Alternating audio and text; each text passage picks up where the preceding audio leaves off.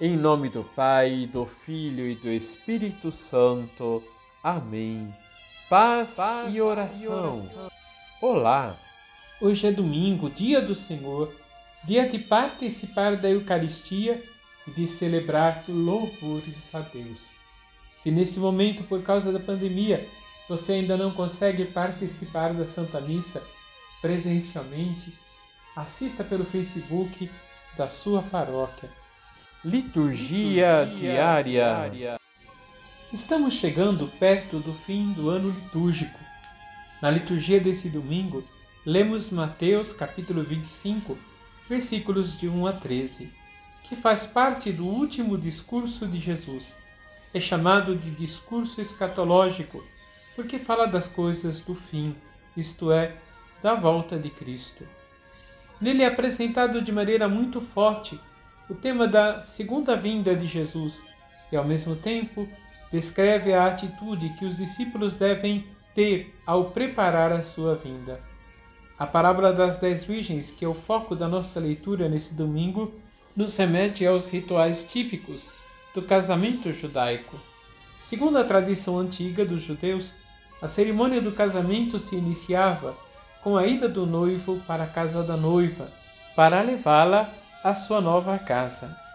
Era costume o noivo chegar atrasado, porque antes do casamento deveria discutir com os familiares da noiva os presentes que iria oferecer à família e à sua esposa.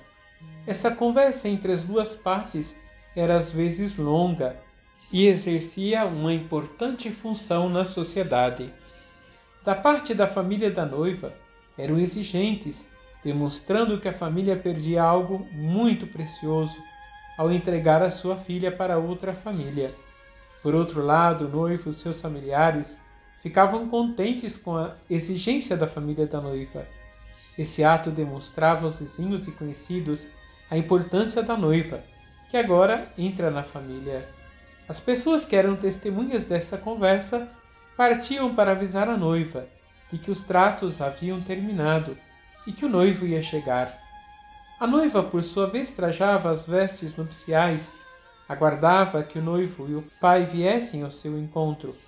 As amigas da noiva esperavam também com as lâmpadas acesas para acompanhar a noiva, com danças e cânticos, até a sua nova casa.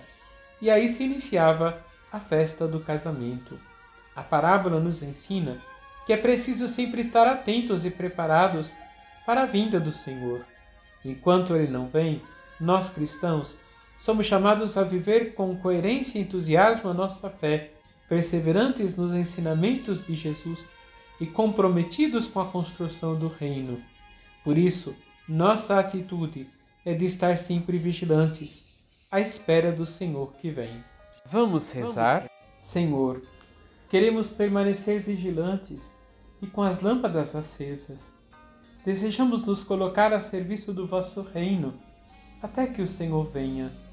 Dá-nos a perseverança da fé, para que não nos descuidemos até que um dia nos encontraremos todos convosco para a festa do reino. Assim seja. Abençoe-vos o Deus Todo-Poderoso, Pai, Filho e Espírito Santo. Amém.